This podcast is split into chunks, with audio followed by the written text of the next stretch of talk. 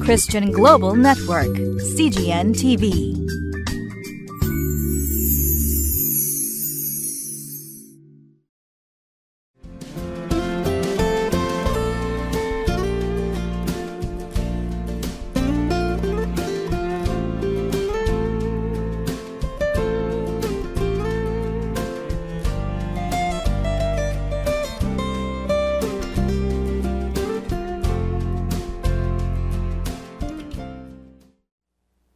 皆さんこんにちは。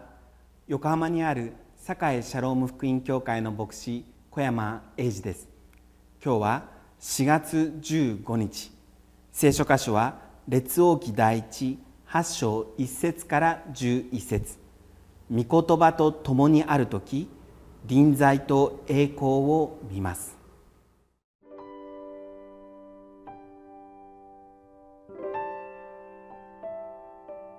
列王記第一八章一節から十一節。その時ソロモンはイスラエルの長老たち及びイスラエル人の部族の頭たちと一族の長たちをすべてエルサレムのソロモン王のもとに召集した。ダビデの町シオンから主の契約の箱を運び上るためであった。イスラエルのすべての人々は、エタニムの月、すなわち第七の新月の祭りに、ソロモン王のもとに集まった。こうしてイスラエルの長老全員が到着したところで、祭司たちは箱を担い、主の箱と会見の天幕と天幕にあったすべての聖なる用具とを運び上った。これらのものを祭司たちとレビ人たちが運び上った。ソロモン王、そして彼のところに集まったイスラエルの全回衆が彼と共に箱の前に行き、羊や牛を生贄として捧げたが、その数があまりに多くて数えることも調べることもできなかった。それから祭司たちは主の契約の箱を定めの場所、すなわち神殿の内道である死聖所のケルビムの翼の下に運び入れた。ケルビムは箱のところの上に翼を広げた。ケルビムは箱とその担ぎ棒とを上から覆った。その担ぎ棒は長かったので、棒の先が内道の前の聖所から見えていたが、外からは見えなかった。それは今日までそこにある。箱の中には二枚の石の板の他には何も入っていなかった。これはイスラエル人がエジプトの地から出てきたとき、主が彼らと契約を結ばれたときに、モーセがホレブでそこに収めたものである。祭司たちが聖女から出てきたとき、雲が主の宮に満ちた。祭司たちはその雲に遮られ、そこに立って仕えることができなかった。主の栄光が主の宮に満ちたからである。今日の箇所はソロモン王が神殿を建造する場面です。神殿は神の臨在の象徴である契約の箱を収めるために作られました。ですから主の契約の箱をダビデの幕屋から神殿に運び入れることによって神殿建築が完了したということになります。この日はエタニムの月第7の新月の祭りとありますがこれはカリイオの祭りのことであります。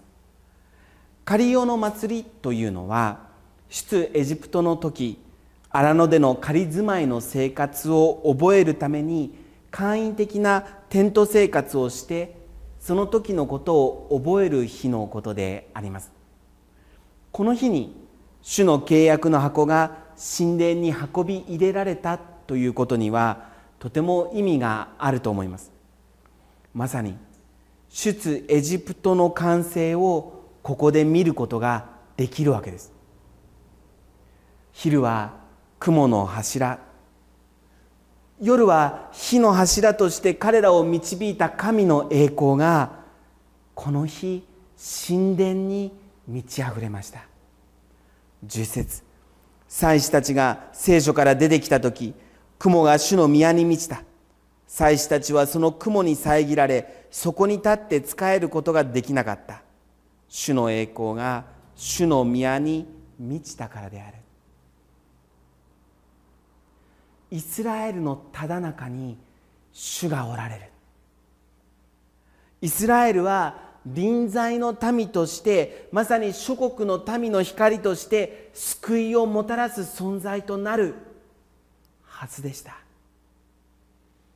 ところがイスラエルの人々は人間の祖先アダムとエバと同じように神に反抗し自分たちが神になろうとして堕落してしまいました。神に背を向けあたかも自分が神のように支配しようとし罪に罪を重ねました。彼らは自分たちの役割を忘れてしまったんです。しかし神は一人後イエス・キリストをこのイスラエルの国に誕生させご自身の約束を果たされました。イエス・キリストは私たちの罪とその罪のゆえの罰を私たちの身代わりとなってあの十字架で受け死んでくださいました。そして神はもう一度この世界をやり直すために歴史の通常の営みを突き破られました。ありえないことでありますがイエス・キリストが死の力を打ち破ってよみがえられたのです。天においても地においても一切の権威がイエス・キリストに与えられています。そして王であるイエス・キリストの支配を受け入れるようにと全ての人々に神は呼びかけられました。この呼びかけに応じる人たちの罪は許されます。そして今神の国の新しい社会を作るためにイエス・キリストを信じる者たちに神は聖霊を送られました。主の栄光が主の宮に満ちたようにイエス・キリストを信じる者たちが集まる教会に精霊が満ち溢れるのです。使徒パウロはこのように表現しております。教会はキリストの体であり一切のものを一切のものによって満たす方の満ちておられるところです。この精霊によって人々は力を受け神を愛し互いに愛し合いこの世この世界を愛するものへと作り変えられていくわけであります。アメリカの教会で同時通訳の奉仕をしていた時のことであります。私はいつものように通訳ブースで準備をしておりますと一曲の賛美が歌われました。雪のように白く雪のように白く私の罪が火のように赤くても主を知っています。主を知っています私は清められ許されますあなたの血潮の力を通してあなたの愛の不思議を通してあなたにある信仰を通して私はそうなると知っていますその時あまりにも神様の臨在が強烈で私は準備し続けることができずその通訳ブースの中でありましたが一人圧倒されて膝をかがめ神様にひざまずいて賛美を捧げました。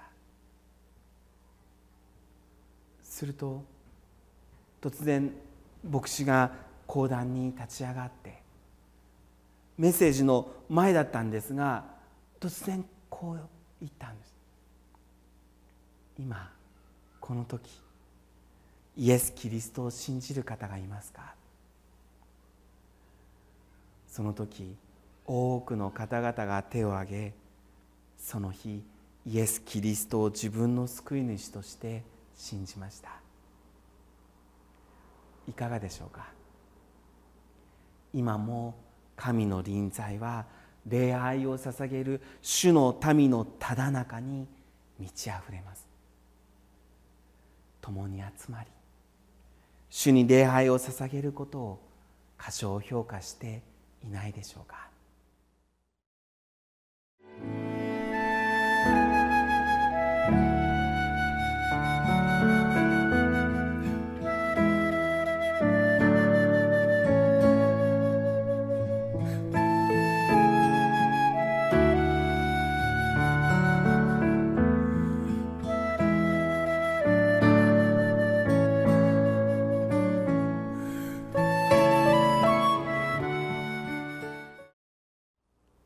9節にこのように記されております。箱の中には2枚の石の板の他には何も入っていなかった。これはイスラエル人がエジプトの地から出てきた時主が彼らと契約を結ばれた時にモーセがホレブでそこに収めたものである。ヘブル人への手紙の9章4節の方にはこのように記されております。そこには金の講談と全面を金で覆われた契約の箱があり箱の中にはマナの入った金の壺目を出したアロンの杖契約の2つの板がありました。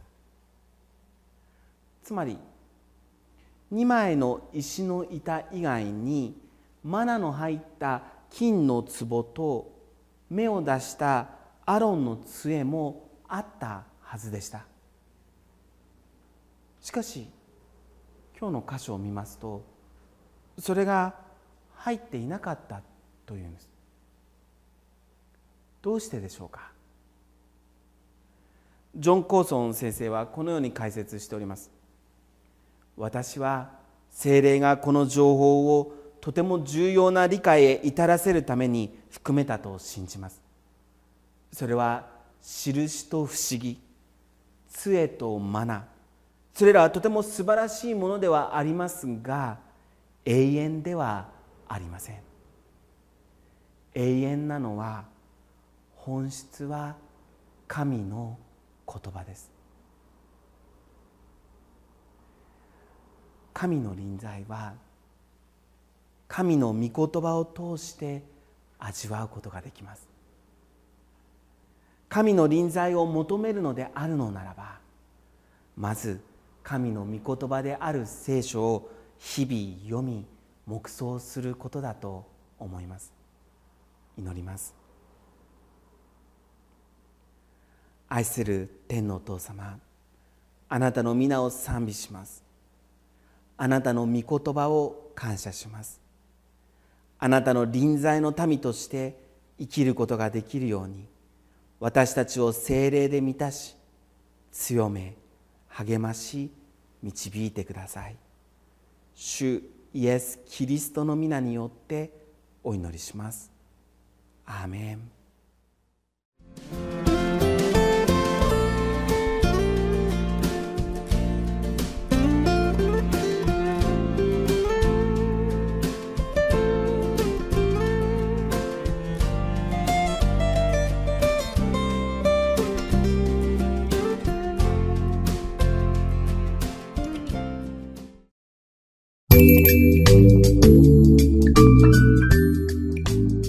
Christian Global Network, CGN TV.